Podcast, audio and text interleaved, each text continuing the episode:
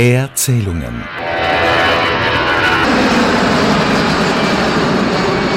Der Luftfahrt-Podcast von Kurt Hoffmann und Michael Tschocklich. Hallo, da sind wir wieder zu einer weiteren Folge unseres Podcasts Erzählungen. Heute hätten wir uns gerne in einem Cockpit getroffen, aber leider, das war in dieser Kürze nicht zu organisieren. Und so stehen wir heute ganz woanders. Ein Kontrastprogramm sozusagen. Wir stehen vor dem Belvedere im Herzen von Wien. Heute geht es um ein Thema, wo die Luftfahrt jetzt nicht wirklich gerade Spitze ist. Und das ist nicht beim Klimawandel. Oder die horrenden Verspätungen diesen Sommer in Europa und weltweit. Die alle Medien und auch Passagiere sehr bewegen. Nein, heute geht es um die Frauen in der Luftfahrt. Alle kennen Flugbegleiterinnen, alle kennen die freundlichen Damen beim Check-in. Aber wenn es um Pilotinnen geht oder Frauen im Management einer Fluglinie, da wird die Luft wirklich dünn. Nur sieben, nämlich der weltweit 100 größten Fluglinien, werden von einer Frau geführt. Da gibt es also deutlich Luft nach oben. Und dazu gehören zum Beispiel Anne Rigal von Air France, Marianne Rintel, KLM, aber auch Dina Ben Dal Gananasia von der El Al, Christine Ormier-Wiedener von TAP Portugal. Dann gibt es noch bei Aer Lingus eine CEO, eine weibliche. Das ist die Lean Ambleton oder bei Air Asia in Indonesien. Veranita Josephine Sinaga. Und nicht zuletzt unsere heimische Fluglinie Austrian Airlines, Frau Annette Mann. Frauen in der Luftfahrt werden ja oft nur mit Flugbegleiterinnen assoziiert, nicht mit Pilotinnen, mit Technikerinnen und in Führungspositionen. Warum ist das eigentlich so? Nun, eigentlich ist ja die Vielfalt der beruflichen Möglichkeiten in der Luftfahrt zu wenig bekannt. Bei Fluglinien, Flugsicherung, Flughäfen oder Bodendienste gibt es viele spannende Jobangebote, auch Teilzeitmöglichkeiten und eigentlich eine schlechte Ausrede für junge, begeisterte Damen, die gerne in der Luftfahrt was machen möchten. Traut euch nur, es ist einiges möglich. Wir haben uns umgehört. Also es gibt kein Argument, warum man nicht auch Pilotin statt Flugbegleiterin werden sollte. Also keine Ausreden, meine lieben jungen Damen und Frauen und wer aller Interesse an der Luftfahrt hat. Beginnen wir vielleicht mit einer Dame an der Spitze einer Fluglinie, die seit März ja in Wien ist, Annette Mann. Wir haben mit ihr gesprochen und sie gefragt, warum es in der Luftfahrt eigentlich so wenige Frauen bis nach oben schaffen. Ich weiß es nicht, weil letztlich, Sie haben ja recht, ich empfinde das genauso wie Sie. Es ist eine wahnsinnig spannende Branche mit vielen Herausforderungen. Es ist eine sehr internationale Branche, wo man auch mal ins Ausland gehen kann. Also grundsätzlich alles Faktoren, die ein Arbeitsleben ähm, sehr, sehr attraktiv machen. Ich glaube, ähm, was teilweise schon noch der Fall ist, dadurch, dass wir so eine volatile Branche sind ne? und dass natürlich auch so die Belastungsspitzen teilweise sehr, sehr hoch sind, treffe ich immer wieder Kolleginnen, die vielleicht noch schwieriger als in anderen Branchen machen, das zum Beispiel mit Familie zu vereinbaren und eine gewisse Planbarkeit da auch reinzubringen. Das wäre aber jetzt aus meiner Sicht auch schon der einzige Grund, der mir spezifisch zur Industrie einfallen würde, wenn ich sage, vielleicht ist es tatsächlich auch noch mal schwieriger, da auch äh, Karriere zu machen. Ne? Alexis von Hunsbuch ist ja jetzt in Kanada bei WestJet tätig. Annette Manns Vorgänger meint, Frauen in der Luftfahrt sind nur in bestimmten Bereichen selten. In bestimmten Jobs gibt es zu wenige, viel zu wenige. In anderen gibt es sehr viele. Also unter den Flugbegleitern sind natürlich sehr viele Frauen ja. und in der Station sind auch sehr viele Frauen. Aber unter Piloten, unter Mechanikern und im Management sind sie noch unterrepräsentiert. Und äh, das muss sich dringend ändern, ja, weil es sind, sind natürlich genauso hervorragend qualifiziert wie die Männer und äh, sind aber trotzdem unterrepräsentiert. Deswegen ist es eines der großen Ziele der Luftfahrt und auch der IATA, äh, die Frauen in diesen unterrepräsentierten Berufen nach oben zu bringen. Aber warum ist das so? Gibt es einen Grund?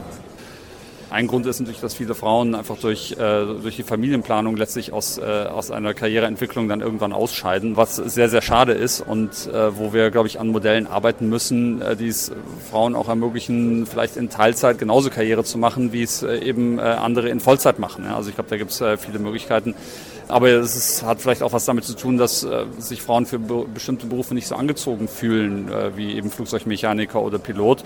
Und äh, das ist, dann sind wir, glaube ich, in einer Pflicht, da auch mehr, mehr Werbung zu machen und diese äh, Jobs attraktiver zu machen für Frauen. Ist das Problem Frauen in diesen Jobs in den USA und Kanada gleich wie in Europa oder gibt es da Unterschiede?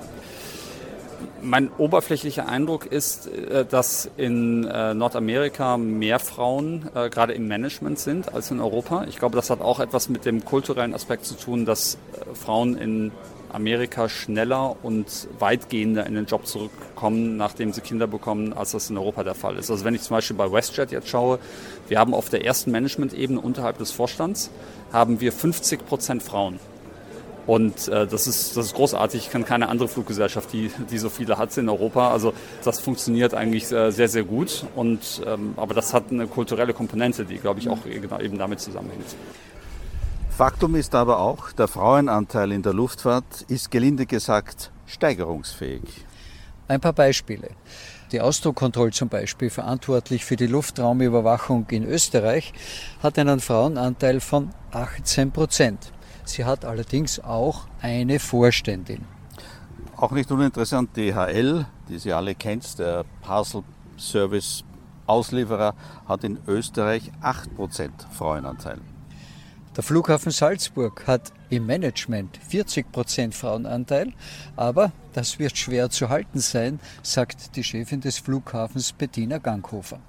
Der MBA-Lehrgang Krems Aviation Management hat übrigens 21% Frauenanteil. Ja, und noch ein kleiner Sidestep. Wann glaubt ihr, hat die Lufthansa die erste weibliche Pilotin bekommen? Es war das Jahr? Da bin ich gespannt. 1988. Das ist aber eigentlich wirklich eine sehr kurze Zeit in der modernen Welt, in der wir leben.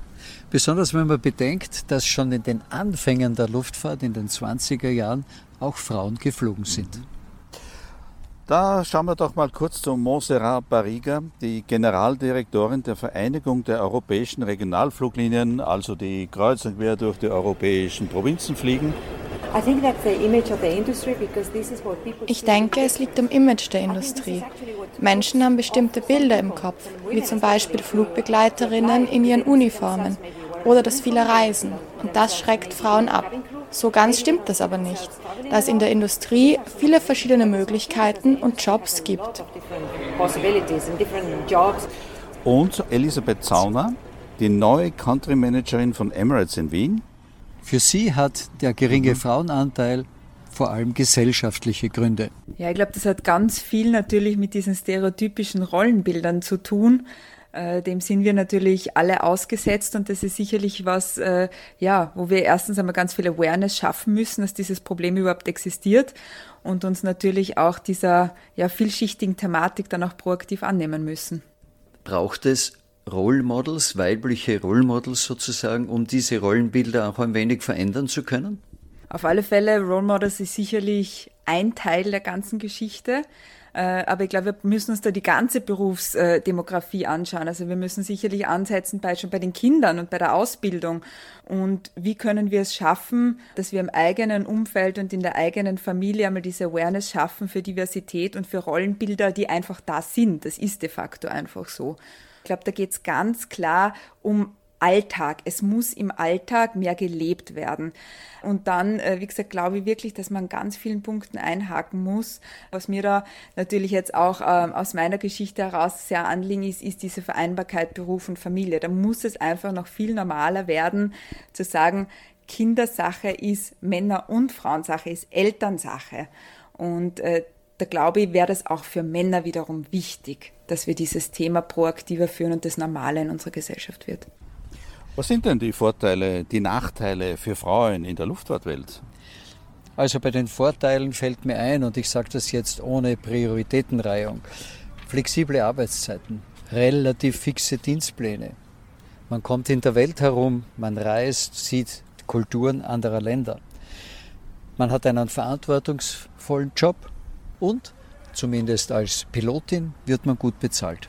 Genau, und jetzt ein kleiner Blick zu den Nachteilen. Wie du ja gesagt hast, nur Pilotinnen werden gut bezahlt oder eben man ist ein Manager in der Führungsposition einer Fluglinie oder eines Airports dergleichen. Und somit können die Herausforderungen je nach Arbeitsplatz, Wind und Wetter groß sein. Viele Damen machen sich auch zu Recht Gedanken, wenn es zum Thema Familienplanung geht, Karenz und dergleichen. Da gibt es aber viele Fluglinien, die eigentlich sehr attraktive Jobangebote anbieten, vor allem die großen Konzern-Airlines.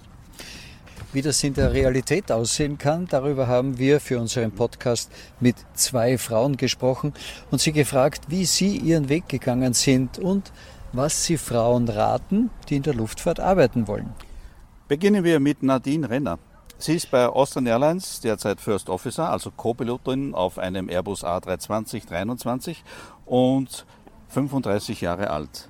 Am Weg zur Pilotin hatte Nadine Renner diverse Ferialpraktika gemacht, als Check-in-Agent gearbeitet und auch als Flugbegleiterin. Auf der Dash 8400 war sie auch schon Kapitän, damals bei einer Fluglinie namens LGW, hauptsächlich für Air Berlin unterwegs. Wir haben sie nun gefragt, warum sie Pilotin werden wollte. Bei mir war es sehr untypisch für ein junges Mädchen vor knapp 30 Jahren, schon mit drei Jahren der Fall, dass ich Pilotin werden wollte. Ausschlaggebend dafür war mein früherer Wohnort, wo ich aufgewachsen bin, die Einflugschneise von Wien in Schwächert. und ich habe da jeden Tag die landenden Flugzeuge gesehen und war unglaublich fasziniert davon, wie es möglich ist, dass Flugzeuge so magisch und leicht durch die Lüfte schweben. Mhm. Und ja, mit den Jahren wollte wissen, wie das funktioniert, wollte es verstehen lernen und wollte Pilotin werden. Gab es da eigentlich in Ihrer Umgebung irgendwelche Widerstände? Hat irgendjemand gesagt, das ist so untypisch für ein Mädchen oder eine Frau, lernen was Gescheites? Ja, also in meiner Jugend damals äh, wurde man nicht so ernst genommen, wenn man als Frau Pilotin werden wollte. Aber ich habe mich davon nicht abbringen lassen und habe dann nach meiner Matura in, an einer Handelsakademie in Wien meine Pilotenausbildung gestartet. Und zwar an der Österreichischen Luftfahrtschule in Graz und habe mir dann meinen Traum vom Pilotensein erfüllt. Wie ist es jetzt eigentlich, wenn Sie als Frau und Pilotin ins Cockpit gehen? Hat man das Gefühl, man wird dann von allen Passagieren auch anerkannt oder gibt es da Unterschiede in der Wahrnehmung der Passagiere zwischen männlichem und weiblichem Pilot? Also sagen wir mal so, zu 75 Prozent äh, sind wir Frauen voll integriert ins Cockpit und das ist auch total in Ordnung für die Passagiere. Es gibt natürlich immer wieder äh, Männer und auch Frauen leider, die dann hm. bei uns einen Blick ins Cockpit werfen und sagen, oh, haben wir denn heute eine Frau, die uns fliegt? So mit einem gewissen Unterton, kann die das? Geht das in Ordnung? Schafft die die Landung? Bringt die uns sicher ans Ziel? Und stört das? Wir müssen ein bisschen abgehärtet werden. Ja? Also als Frau muss man das einfach äh, akzeptieren, dass es mitunter auch so ist, wenn ich es mir auch natürlich anders wünschen würde, aber man darf sich davon natürlich nicht abbringen lassen. Also man braucht schon eine gewisse Durchsetzungskraft und ein Selbstbewusstsein, oder? Genau, so ein bisschen dickere Haut über die Jahre sich zulegen dass man selbstbewusst seinen Job macht und auch sagt, wir Frauen können das Gleiche, was Männer auch können. Teilweise landen wir auch besser als unsere mhm. männlichen Kollegen und ja, zeigen dann unseren Kollegen, dass wir genauso in diesem Job anerkannt sind wie die männlichen Kollegen auch. Wenn man Kapitän ist, hat man Verantwortung für das Flugzeug, für das Personal, auch für die wirtschaftliche Verantwortlichkeit eines Fluges. Wie verändert das einen Menschen, wenn man Kapitän ist? Wird man dann noch selbstbewusster? Wie ist so die persönliche Entscheidungsfindung? Also bei mir war es damals so, dass ich mit 28 Kapitän auf einer Dash Q400 damals noch bei Air Berlin geworden bin. Und ich muss sagen, diese zehn Monate, die ich damals als Kapitän verbracht habe, bevor ich zu Austrian Airlines gekommen bin, haben mich sehr geprägt. Inwiefern? Man ist doch dann verantwortlich für jede Entscheidung, die man trifft. Und man muss zweimal vorher überlegen, unterschreibt man diesen Zettel jetzt, ähm, nimmt man das Gepäck mit, wie viel Sprit nimmt man mit, äh, fliegt man diese Route, wenn man schlecht Wetter hat, weil im Endeffekt ist man als Kapitän derjenige, der dann, wenn was passieren sollte, auch vom Richter steht. Und äh, wie viele Damen sind denn heute bei den Austrian Airlines tätig eigentlich? Zum Beispiel auf der A320-Flotte oder insgesamt? Wie viele Pilotinnen seid ihr? Wir haben noch eine relativ geringe Frauenquote von 5 äh, Prozent. Wir sind im Moment 52 Pilotinnen bei einem Pilotenkader von 1000 Piloten. Ähm, Airbus sind wir, würde ich mal sagen, 30 Pilotinnen und davon sogar fünf Kapitäninnen. Das heißt, es kommt auch durchaus vor, dass wir mit reinem weiblichen Cockpit fliegen. Bei der TAP in Portugal sind sogar nur 4 Prozent. Also wir sehen, es gibt noch genügend Platz für Damen im Cockpit. Aber an was liegt es dann, dass wir eigentlich so wenige Damen jetzt im Cockpit finden? Ich denke, dass das mitunter ein äh, Grund ist, warum wir so wenig Frauen im Cockpit haben, dass äh, viele junge Frauen sich wahrscheinlich denken, dass sie sich irgendwann einmal gegen die Karriere entscheiden müssen und komplett zum Fliegen aufhören müssen. Was aber nicht der Fall ist. Wir haben einige Kolleginnen, die ein oder bereits auch mehrere Kinder haben, trotzdem eins unserer super attraktiven Teilzeitmodelle nutzt und so wieder nach der Karenz zurück ins Cockpit gekommen sind. Was ist jetzt der Tipp für junge Menschen aus ihrem bisherigen Leben und aus ihren bisherigen Erfahrungen? Also den größten Tipp, den ich weitergeben kann an junge Menschen, vor allem auch natürlich junge Frauen, äh, sich von niemandem abschrecken zu lassen. Egal welchen Traum, welchen Berufswunsch man auch haben möchte, sei es noch in so einer männerdominierten Branche, sich durchzusetzen, sich Ziele zu setzen und sich im Endeffekt diesen Traum zu erfüllen, denn man hat nur ein Leben und äh, wenn man die Chance hat, etwas zu machen, was einem Spaß macht, dann sollte man das auch durchziehen und sich von niemandem beirren lassen. Also ich freue mich jedes Mal, wenn eine Dame im Cockpit sitzt. Kürzlich hatte ich eine der charmanten Kapitäninnen der Airbus A320 Flotte von Kopenhagen nach Wien. Wir erleben ja auch für die Piloten in der Luftfahrtindustrie natürlich eine sehr herausfordernde Zeit. Durch die Pandemie haben ja viele ihrer Kollegen den Job verloren zum Beispiel. Ist es notwendig oder wäre es gut, wenn man als Pilot einen zweiten Job hat?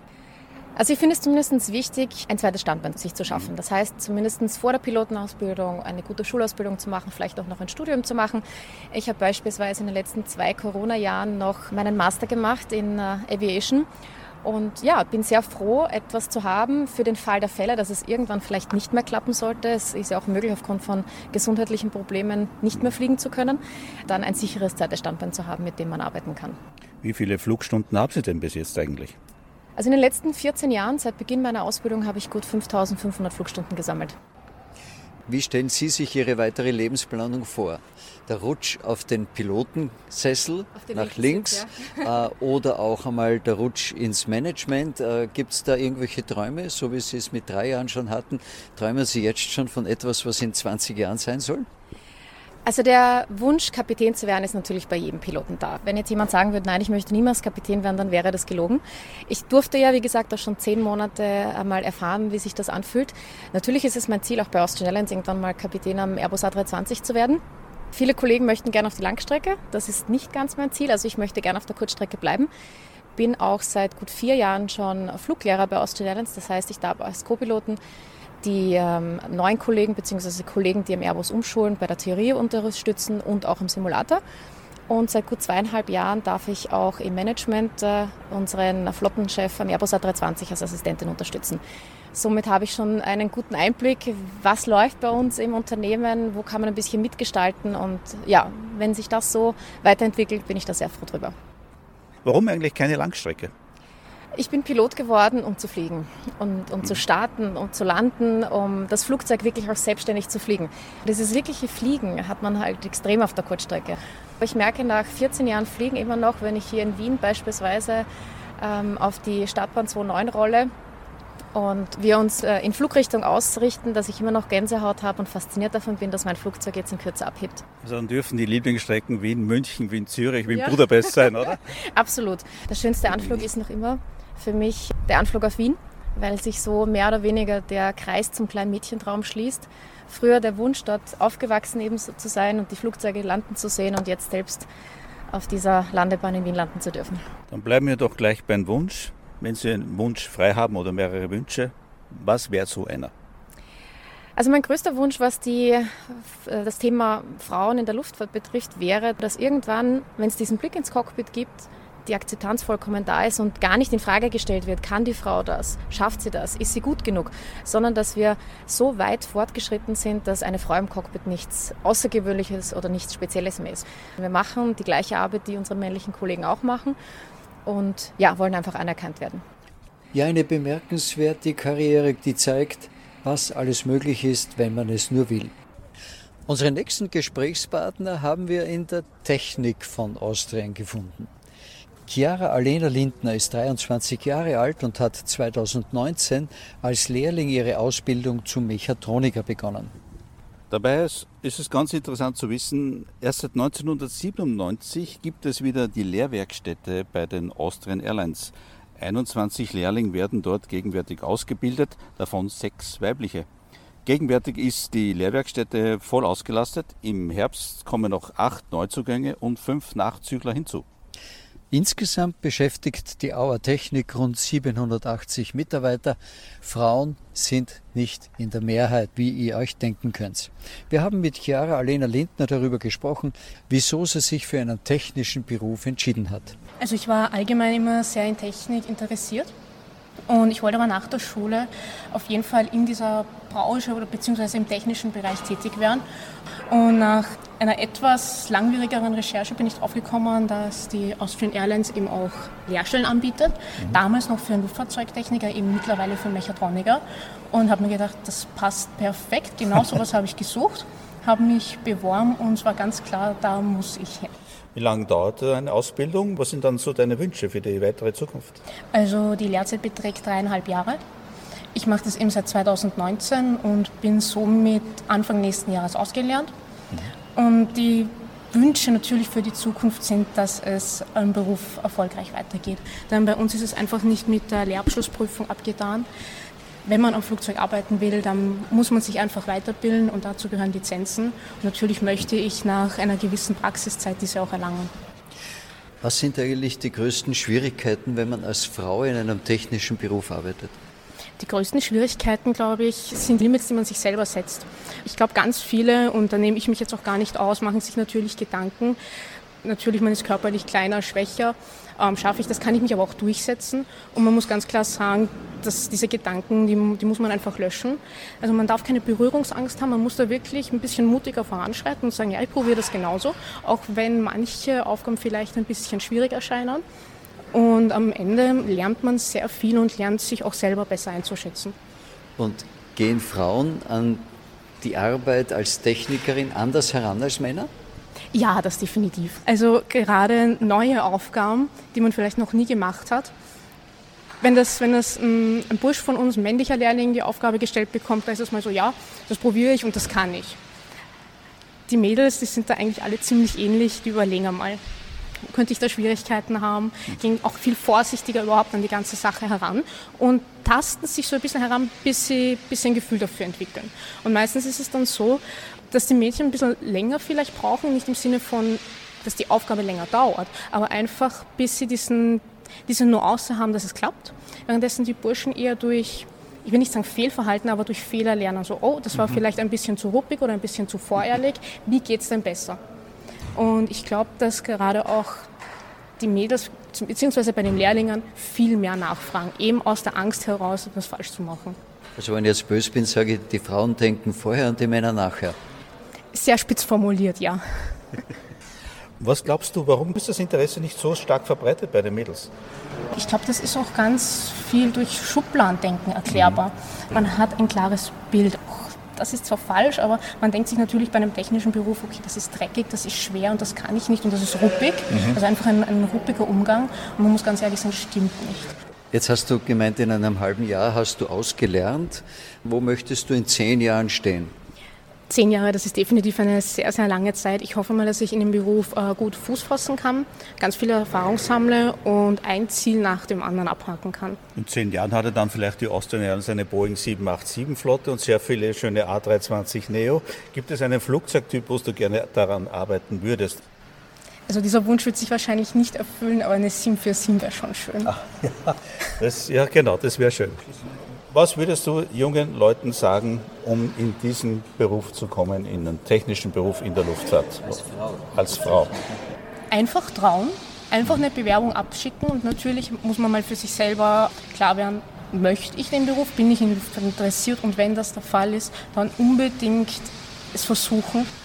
Also was lernen wir? Die Hauptbotschaft ist eigentlich ganz klar. Dranbleiben, seinen Weg gehen, sich nicht abschrecken zu lassen und an sich glauben. Das, glaube ich, sind die wichtigsten Botschaften von Nadine und Chiara an junge Frauen, um ihnen die Scheu vor einem technischen Beruf zu nehmen. Und ich glaube, viele würden daran Spaß haben, in diese Branche zu gehen.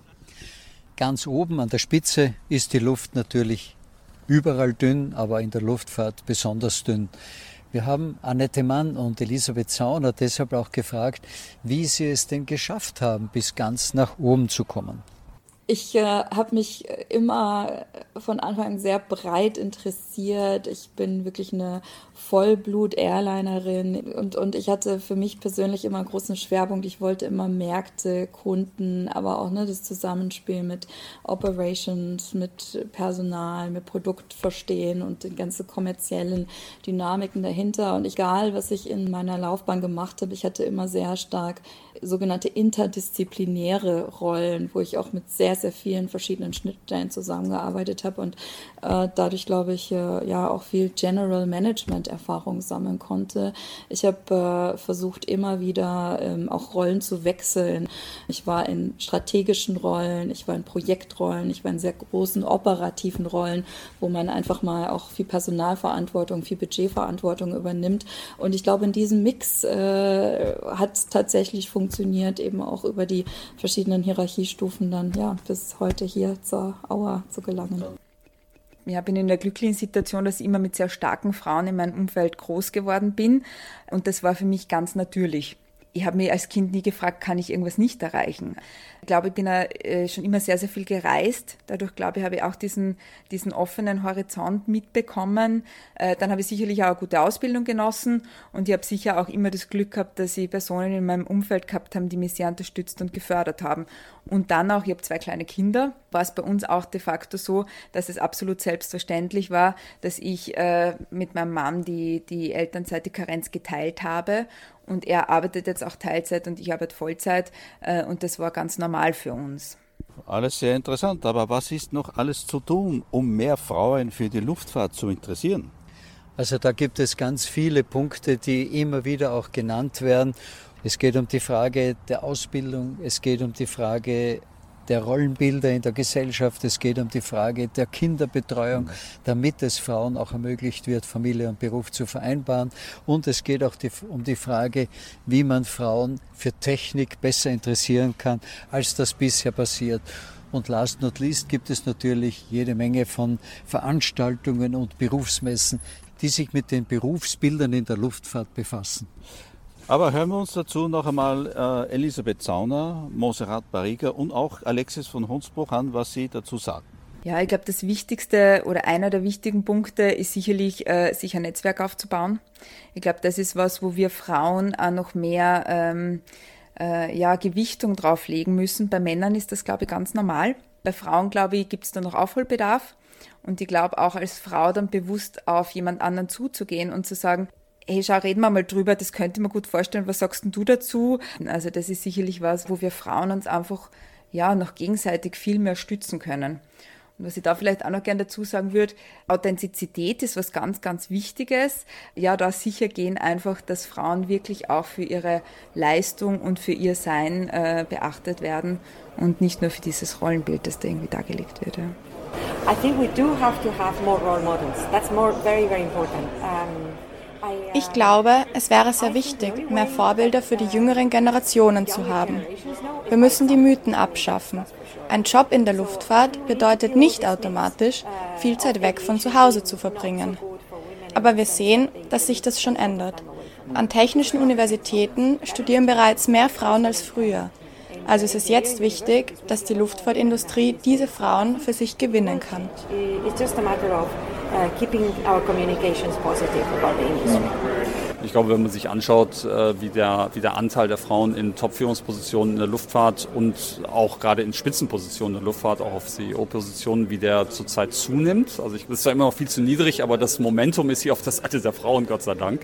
Das heißt, es werden immer mehr und äh, das ist gut. Da müssen wir uns jetzt alle gemeinsam viel Mühe geben, dass wir äh, die Frauenquote da hochbekommen. Der Weltluftfahrtverband IATA hat sich ja das Ziel gesetzt, die Frauenquote in der Luftfahrt zu erhöhen, sagt JATA-Generaldirektor Willy Welsh, als wir ihn dazu befragt haben. The initiative is to either achieve 25% of female representation in senior positions or increase the representation by 25%. We, we need to move faster, but we are going in the right direction and making good progress. So sprach also der große Willy Walsh. Der Weltluftfahrtverband IATA will also bis 2025 25 Prozent Frauen in Führungspositionen haben. Derzeit sind es 9 Prozent. Oder IATA will zumindest den Frauenanteil um 25 Prozent steigern. Ein Beispiel vielleicht noch die Lufthansa. Bei der liegt der Frauenanteil auf der Führungsebene übrigens bei 20 bis 30 Prozent, je nach Managementebene. Ein gleichberechtigter Zugang zu den Luftfahrtberufen ist einfach eine Frage der Fairness. Und es ist aber ganz unterschiedlich, in welcher Region auf der Welt man sich befindet. Zum Beispiel bei Atlantic Airways auf den Färöerinseln, wo Johanna A. Bergi CEO ist. Dort sind die Herrschaften das ganz entspannt. Dort haben nämlich viele Frauen Führungspositionen ziemlich ausgeglichen. Oder bei Ruanda, wo Yvonne Makolo CEO ist, in Ruanda sind zum Beispiel mehr als die Hälfte der Damen im Parlament in den Entscheidungsrollen der Regierung. Also in vielen Ländern spielen Frauen auch in der Luftfahrt schon eine wichtige Rolle mit guter Präsenz. Wir müssen also Fehlinformationen korrigieren. Mhm. Wir müssen aufklären und wir müssen besser informieren über die tatsächlichen Berufsbilder, Berufschancen in der Luftfahrt. Ein Beispiel, eine Pilotin von Austrian Airlines hat mir erzählt, sie arbeitet jedes Jahr einmal auf dieser Berufsinformationsmesse BEST, die da in Wien stattfindet. Und sie hat mir erzählt, da kommen zum Stand von Austrian Airlines junge Mädchen, die sagen, wir wollen Flugbegleiterinnen werden. Sie fragt dann zurück, Warum ausgerechnet Flugbegleiterin? Ihr könntet ja auch Pilotin werden. Dann ist die Antwort, nein, da sind die Arbeitszeiten viel komplizierter und so unregelmäßig. Wenn sie dann sagt, ja, aber das ist bei der Flugbegleiterin ganz gleich wie bei der Pilotin, dann löst das jedes Mal großes Erstaunen aus. Das zeigt einfach, wie viel Fehlinformationen oder Nichtinformationen über solche Berufe kursieren. Ja, und man soll nicht glauben, in Zeiten wie diesen ist immer noch ein Mangel an solchen Informationen. Und wie wir vielleicht kurz vorhin schon erwähnt haben, die Mängel auch in der Kinderbetreuung beseitigen. Das ist ein wichtiger Grund, warum sich zu wenige Frauen in der Luftfahrt bewerben. Und natürlich die Väterkarenz. Die mangelnde Unterstützung der Männer muss sich natürlich weiter verbessern. Vieles von dem, was es braucht, ist ja schon passiert. Es gibt in vielen Unternehmen Diversitätsprogramme. Äh, es gibt Programme, wie man die Funktionen von Frauen sichtbarer machen kann. Es werden Frauen gefördert. Es werden Berufsbilder verbessert. Ja, und es wird auch die Kommunikation auf die weibliche Art zu kommunizieren besser abgestimmt. Aber eines kann das alles nicht ersetzen, nämlich die Umstellung am Ende muss in den Köpfen mhm. und vor allem bei den Männern passieren. Und das braucht wahrscheinlich einfach Zeit. Aber ich denke gerne zurück an einen Besuch in Graz im Joanneum, wo ich viele junge Leute getroffen habe, die sich mit dem Thema Luftfahrt auseinandersetzen. Uns diverse junge Damen, die voll enthusiastisch nur einen Wunsch haben, unbedingt Pilotin zu werden. Und das zeigt ja, es ändert sich schon etwas. Und wenn ich gesagt habe, vor allem die Männer müssen sich ändern, dann müssen sich die Männer vielleicht schneller ändern, als das bisher der Fall ist, weil es treffen halt in vielen Fluglinien und Unternehmen immer noch Männer die Entscheidung darüber, wer welche Position bekommt. Und das sollte man eigentlich jetzt einmal verbessern. Und das geht zu manchen weiblichen CEO von einer Fluglinie besonders auf die Nerven, nämlich von der TAP. Die Christine, der TAP Portugal, hat mir erklärt, sie haben nur 4% der Cockpitbesatzung ist weiblich. Und ihr Anliegen ist es, dieses eigentlich zu verändern. Zudem stört Christine, sie freut sich zwar über ihre Präsenz im Board of Directors der IATA im Weltluftverband mit dabei zu sein, aber sie ist die einzige Frau in diesem Gremium und sie sagt, das muss sich alles ändern. Es wird Zeit, dass es sich ändert und wir können ja gespannt darauf schauen, bis 2025. Das mhm. Ziel der JATA 25 Prozent Frauenanteil zu haben in Führungspositionen, das sind ja nur mehr drei Jahre. Wir können also gespannt sein, ob die JATA dieses Ziel in welcher Form auch immer erreichen kann. Aber wir sehen ein paar wichtige Zwischenschritte. Eben noch mal kurz auf einige weibliche CEOs, wie zum Beispiel bei der El Al in Israel, die jetzt auch einen, eine Frau als Chef hat. Und all das soll hoffentlich auch ein bisschen mehr dazu beitragen, die Luftfahrt noch näher an die jungen Frauen und Damen zu bringen, wie spannend diese Industrie eigentlich ist. Und hoffen wir, dass hier noch mehr Bewegung zustande kommt. Um quasi das Resümee dieses Podcasts gleich einmal zu ziehen. Es braucht also Vorbilder, aber, und das sagen ja auch alle, die ihr heute im Podcast bei uns gehört habt, es braucht einfach den Willen und das Durchsetzungsvermögen der Frauen, der jungen Frauen, sich von ihrem Weg und ihrem Wunsch was sie werden wollen, nicht abbringen zu lassen. Und somit sagen wir euch, traut euch nur, probiert es aus und seid nicht verzagt, wenn es vielleicht gerade beim ersten Mal irgendwo nicht funktioniert.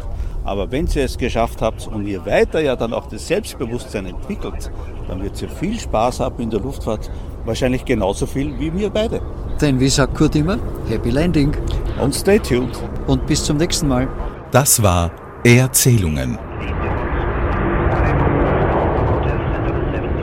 Wenn es euch gefallen hat, dann bewertet uns bitte mit 5 Sternen. So wird Erzählungen leichter gefunden. Wenn ihr Fragen habt, Anregungen, Themenvorschläge oder auch Kritik, dann freuen wir uns über ein Mail an erzählungen